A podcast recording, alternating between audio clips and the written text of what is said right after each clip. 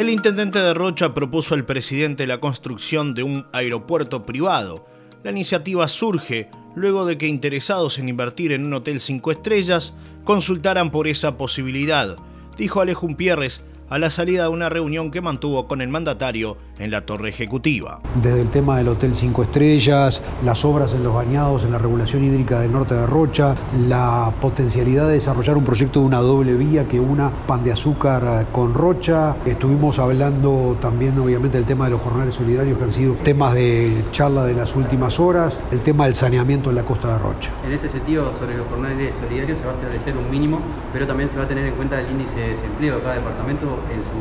en su entender cuál, cómo que le correspondería a ese departamento. No, todavía no hemos hecho los números, vamos a tener una reunión del Congreso de Intendentes donde vamos a afinar, va a haber una base fija de un 30% y el resto se va a manejar por las variables de ponderación que existen a nivel de OPP, que son comunes además en todo lo que es la distribución de los rubros a nivel de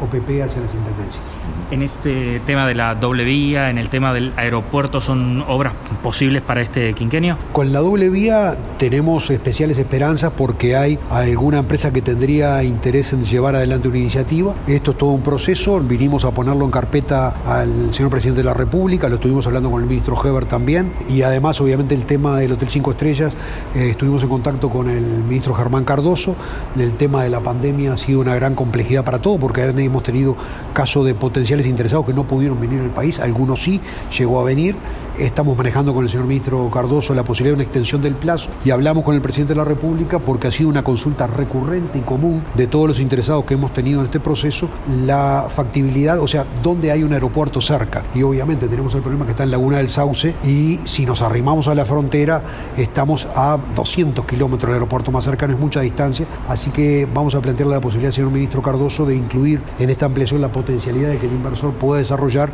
dada la inquietud que han presentado los interesados con que hemos conversado, en la construcción de un aeropuerto privado. Más noticias en lapalomadiariodigital.com.